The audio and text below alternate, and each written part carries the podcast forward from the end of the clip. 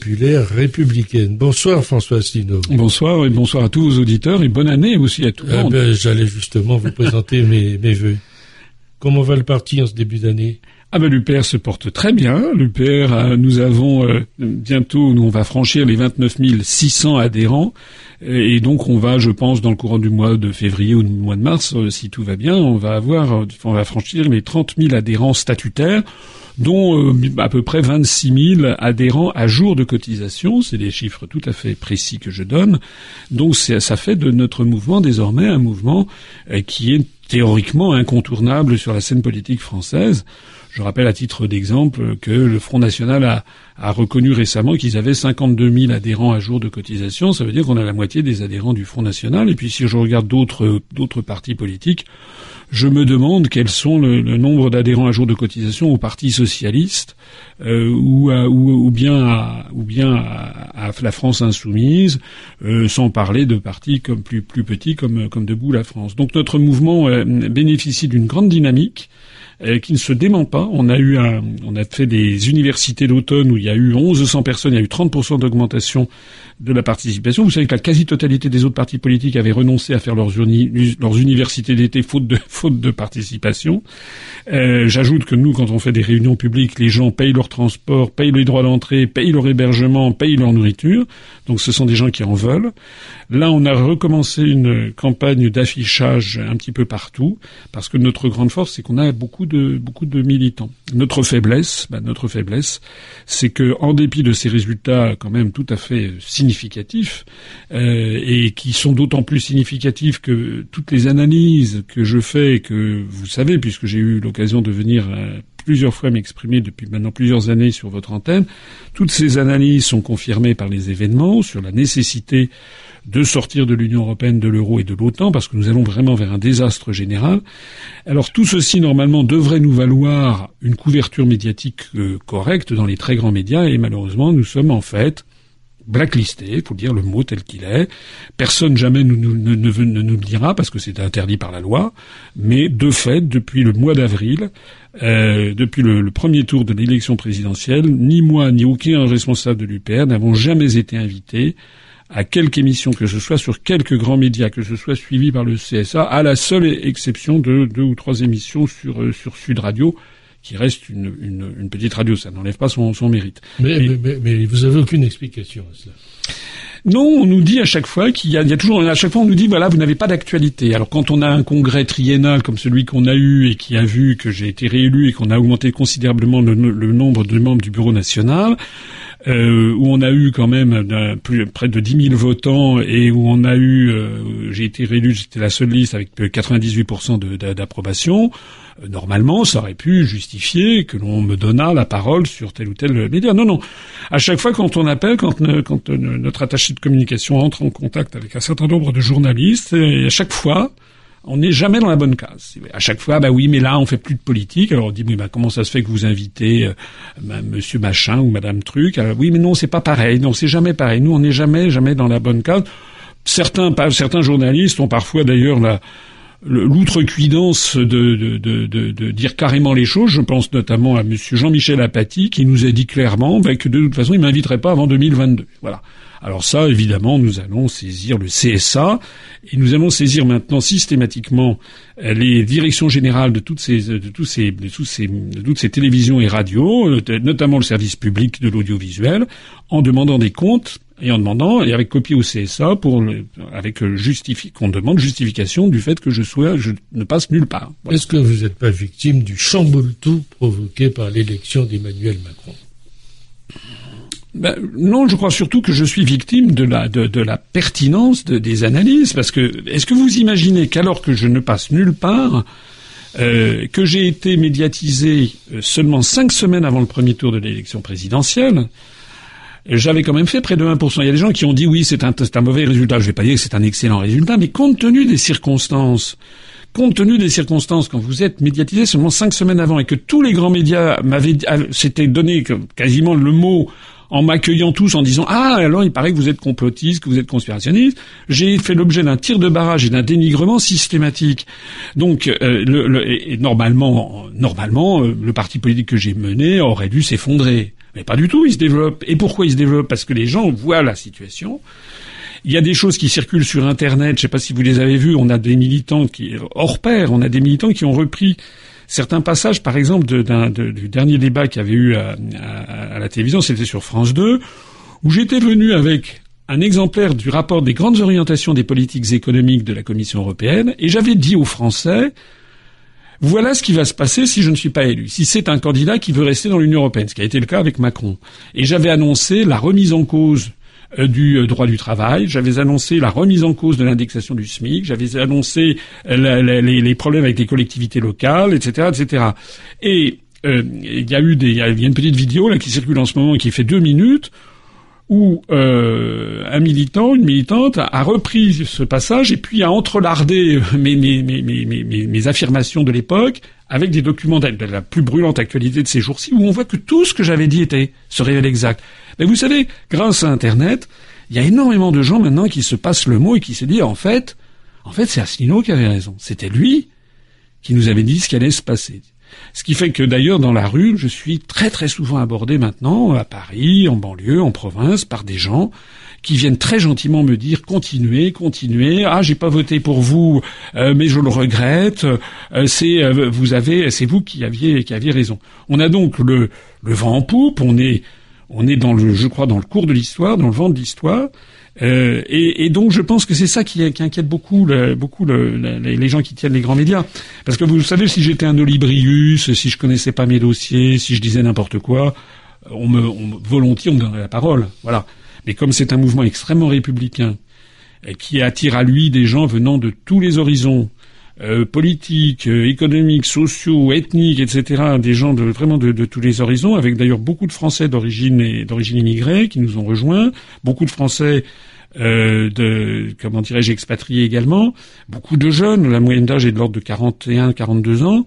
Euh, eh bien, c'est un mouvement qui fait peur. Voilà. Donc, il faut surtout pas lui donner la parole dans les grands médias parce que sinon, honnêtement, je vais vous dire, hein, si j'avais la même couverture euh, médiatique, euh, une, une couverture médiatique correcte, comparable à notre influence, je pense que très rapidement on atteindrait les 100 000 ou 150 000 adhérents et qu'on on, on ferait un carton plein aux européennes de 2019 où on va se présenter et où je pense que nous allons faire une nouvelle percée. Alors en attendant les élections européennes, il y a quelques législatives partielles qui se profilent, dont Outre-mer d'ailleurs en Guyane, je crois. Est-ce que vous y serez? Alors on sera dans toutes les élections législatives partielles. Dans l'immédiat, le 28 janvier, on, on sera présent dans, à l'élection législative partielle du Val d'Oise avec comme candidat Christophe Heiss et euh, à l'élection législative partielle euh, de euh, du territoire de Belfort, la première du territoire de Belfort, avec Jonathan Vallard.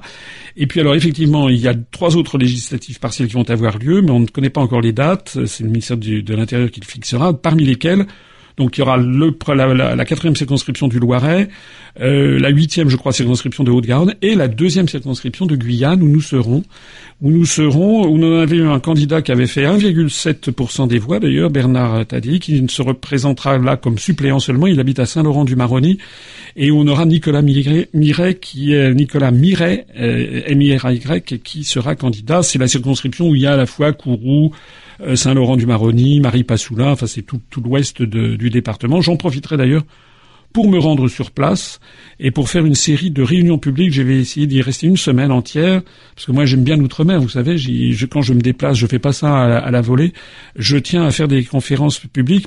Alors dans la circonscription, j'irai à Kourou, j'irai à Saint-Laurent, j'irai peut-être même à Marie Passoula, mais je voudrais aussi faire une ou deux, une ou conférences à Cayenne et puis peut-être être reçu par les par les médias les médias ultramarins locaux euh, parce qu'il y a une vraie inquiétude que l'on peut avoir dans les départements d'outre-mer qui risquent d'être lâchés par la métropole euh, sur euh, sur politiquement économiquement. Justement, en Guyane, vous prendrez le contre-pied d'Emmanuel Macron qui s'y est rendu ben écoutez, les, les, Guyanais, ils ont raison. Il dit qu'il n'était pas le Père Noël. Ouais, ben il oui, il n'est pas le Père Noël, Monsieur Macron, sauf qu'il sait être le Père Noël quand il le faut, quand il s'agit de donner des milliards d'euros, que les Français donnent des milliards d'euros, je dis bien des milliards à des pays de l'Est ou à l'Ukraine euh, pour au claquement de doigts de Washington, ça on sait les trouver. Hein. Nous, ce que l'on veut, c'est que la France se retire des théâtres de guerre illégaux qui nous coûte des centaines de millions d'euros. Qu'est-ce que fait la France en, Libye? Qu'est-ce que pourquoi on a démoli, on a tenté de démolir le régime, le régime euh, syrien? Pourquoi est-ce que on donne de l'argent aux Ukrainiens qui, qui commémorent les, des, partis néo-nazis, etc. Pourquoi est-ce qu'on donne de l'argent à, des pays de l'est d'Européens qui euh, font le jeu de la géopolitique américaine? Eh ben Moi, je dis que si déjà on sortait de l'Union européenne, si on récupérait les milliards d'euros que ça nous coûte, et si on mettait le paquet euh, sur des pays, sur des départements comme euh, comme la Guadeloupe et la, la, la Martinique, euh, la Guyane, Mayotte aussi dans un autre dans un autre dans une zone autre zone géographique, eh on s'en porterait on s'en porterait mieux.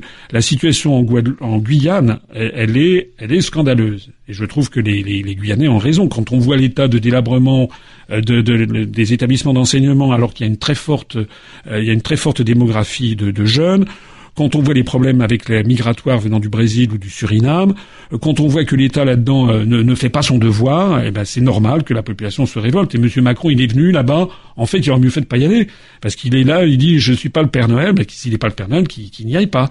Moi, je vais aller expliquer aux Guyanais ce qui se passe. Voilà, et je vais leur expliquer pourquoi il faut que la France, dont ils font partie, sorte de l'Union européenne. Alors, on dit souvent que l'UPR n'a pas d'actualité, mais je vais vous donner un sujet sur lequel, euh, pendant ces vacances de Noël, pendant cette trêve des conviseurs, on vous a beaucoup entendu. C'est l'affaire qu'il est convenu d'appeler l'affaire aujourd'hui de la construction du nouvel centre hospitalier universitaire de Pointe-à-Pitre. Et là, vous sortez l'artillerie lourde, François euh, Asselineau, pour dire maintenant ça, ça, suffit, quoi. L'Europe, ça suffit. Oui, parce que on a publié, c'est un de nos, un de nos militants, un de nos qui connaît très très bien le dossier, qui a publié sous un pseudonyme un, dossier qui est sur notre site upr.fr, euh, qui est un dossier très précis, parce qu'il faut être précis dans le monde d'aujourd'hui. Vous comprenez? Aujourd'hui, on est dans une politique, c'est l'image, ce sont des slogans, c'est du marketing. En fait, il s'agit d'embobiner les électeurs. Et puis, personne ne fait le travail que doit faire normalement un, bon politique, c'est d'essayer d'avertir, d'alerter les électeurs. En clair, dans cette affaire, et, pour nous résumer, mais vous allez euh, détailler, les entreprises guadeloupéennes, finalement, n'auront que des miettes. Elles n'auront que des miettes. Ah, d'un des plus importants marchés de cette décennie. C'est même l'un des plus grands marchés, de, je crois, de, de, travaux publics qui a pu y avoir dans l'île de Guadeloupe de, toute éternité, de toute l'histoire. C'est un truc énorme. Euh, c'est 82 000 mètres carrés, je crois, de couvert. Enfin, c'est quelque chose d'énorme. Euh, c'est d'ailleurs tout à fait justifié. Et, euh, et alors, euh, il y a eu euh, les élus locaux, la région, le département, le représentant de l'État, tout le monde y est allé en expliquant aux Guadeloupéens, c'est formidable, vous allez voir ce que ça, va être formidable. Quand le bâtiment va, tout va, vous savez, c'est la parole de Martin Nadeau, ce, politicien du 19e siècle. On a expliqué donc aux Guadeloupéens, on va avoir des milliers d'emplois qui vont être créés, ça va relancer l'économie de la Guadeloupe. Ce qui, dans l'absolu, pourrait être vrai. Sauf que Sauf qu'il y a un appel d'offres européen. L'appel d'offres européen réserve les, les, les, comment dirais-je les travaux à des entreprises qui pourront présenter un chiffre d'affaires supérieur à 200 millions d'euros. 200 millions d'euros, euh, c'est énorme. C'est énorme. C'est-à-dire qu'il n'y a quasiment aucune entreprise en Guadeloupe qui a ce chiffre d'affaires. Même, le, même le plus grand groupe de bâtiment. Ça veut dire qu'en fait, ça va être quoi? Ça va être les très grands groupes, euh, ça va être, je sais pas moi, Bouygues, Vinci, ce, ce, genre-là, qui ou les grands groupes internationaux. Et donc les entreprises de Guadeloupe, dans le meilleur des cas, vont être euh, des sous-traitantes. Donc déjà, ça c'est le premier. et ça, c'est parce que on a des contraintes européennes qui euh, empêche d'avoir autre chose qu'un appel d'offres européen et donc normalement il faut soumissionner avec l'ensemble des pays des, des, entreprises du monde et notamment des entreprises européennes mais aussi des entreprises du monde. Vous savez c'est comme ça que par exemple maintenant les flottes les flottes de voitures dans les ministères à Bercy maintenant vous avez quasiment plus de voitures françaises c'est des, des Ford etc. Bon alors ça c'est le premier point. Le deuxième point c'est qu'on a expliqué euh, euh, certains ont dit, on fait croire aux Guadeloupéens que l'Europe finançait euh, ce, ce, cet hôpital. Pas du tout.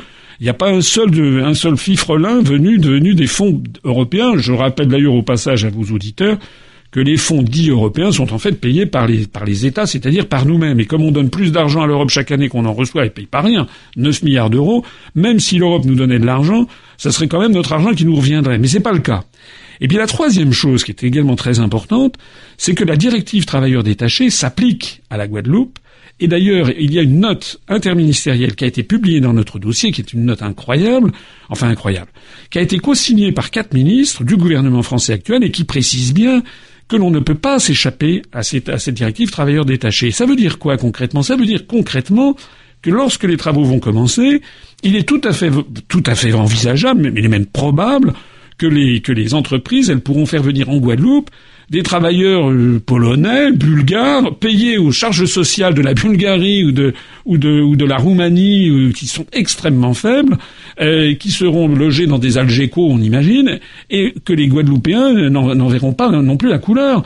Donc, en réalité, le plus scandaleux de toutes ces histoires, c'est qu'on a fait croire aux populations. Il y a même eu le préfet, je ne sais pas si vous vous rendez compte, le préfet, bon, il a changé d'ailleurs depuis lors, le préfet qui a signé une charte où il s'engage à favoriser l'emploi local, etc. Mais il ne peut pas au regard des textes européens. On a donc affaire à des dirigeants, je suis désolé de le dire, qui sont schizophrènes. ou alors qui sont incompétents ou qui mentent. Ou c'est peut-être un mélange d'ailleurs des, des, trois. Alors le plus beau de l'histoire, le pompon, c'est que ce, ce dossier qu'on a diffusé a fait un certain, un certain pataquès sur place. Oui, ça a fait du bruit, oui, bien sûr. Moi, j'ai été interrogé par Guadeloupe Première. Notre représentant, Guillaume Pellissier de Féligonde, qui est notre délégué sur place, a été interviewé par RCI, etc. Mais je crois que même France Antilles a fait maintenant un petit, un petit papier, euh, parce que c'est, parce qu'on dit la vérité. Et, euh, ça fait la vérité quelques jours après cette réunion où on a vu le président de région, la présidente du conseil général et le préfet dire tout le contraire de ce que vous dites. Exactement. Alors, ça a fait un tel pataquès que Victorin Lurel, vous voyez qui c'est oui. Victorin Lurel, qui est quand même ancien ministre de l'Outre-mer, qui est quand même le patron du PS en Guadeloupe. Bon, eh bien, Victorin Lurel s'est fendu d'un communiqué, d'ailleurs que nous avons que nous avons commenté sur le site, euh, et euh, où il dit en substance bah écoutez, euh, oui, le dossier de l'UPR, il est exact, c'est ce qu'il dit, mais en gros, euh, bah, il faut il faut faire maintenant des luttes, euh, des luttes, il faut s'opposer au droit. Bah, c'est incroyable. On a quand même quelqu'un. Le ministre serait ancien ministre. révolutionnaire. écoutez, c'est un ancien ministre, il parle de textes ésotériques en parlant des textes de l'eau, de, de, de, mais si un ministre, si un ancien ministre et un sénateur considèrent que les textes sont ésotériques, que pense le, peuple. Le peuple, il ne comprend rien. Donc c'est justement le devoir des élus du peuple que de comprendre les textes ésotériques, que de comprendre les textes qu'ils acceptent. Et il nous dit, il nous dit, mais il le dit même, il dit, voilà, c'est la, la, lutte qui doit prévaloir sur le droit. Alors ça, ça veut dire quoi? Ça veut dire qu'on est dans un État on est en train de quitter l'état de droit, on est en train de, virer au grand n'importe quoi, avec une, dégradation complète de l'autorité de l'État, on va vers une espèce d'anarchie. D'ailleurs, je change de sujet, mais regardez ce qui vient de se passer en Corse, c'est absolument un scandale que ce qui vient de se passer à l'Assemblée territoriale de Corse, vous avez tous les élus corses, y compris les élus du président de la République en personne en marche, qui, euh, euh, comment dirais-je, euh, vote en faveur de la, la, prétendue constitution corse de Pascal Paoli de 1755, c'est-à-dire avant le rattachement de la Corse à la France. Je rappelle que Pascal Paoli était en fait un agent britannique, que ces gens également ont entonné l'hymne corse, qu'ils ont fait des discours en Corse. Enfin, la constitution française est piétinée. Qu'est-ce que fait M. Macron? Mais sur ce dossier du centre hospitalier de Pointe-à-Pitre, on peut craindre demain des troubles ben sociaux importants. Ben, Parce que est-ce que les petits entrepreneurs euh, du bâtiment, les, tous les artisans vont se laisser faire comme ça? Ah ben j'en sais rien.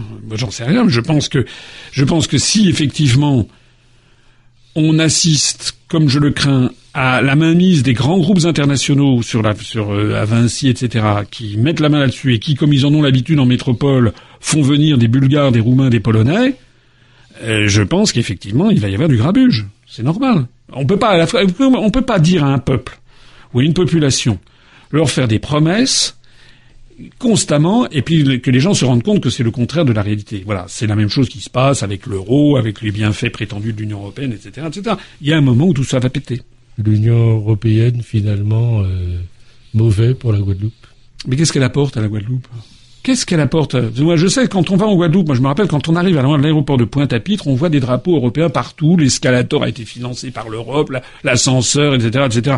Je rappelle que cet argent... Justement, pour les Guadeloupéens, c'est objectif, ça, c'est concret. Mais juste, mais c'est de la publicité mensongère, puisque c'est notre argent, je l'ai dit, qui nous revient après qu'on nous en a piqué un tiers, on nous en a piqué 9 milliards.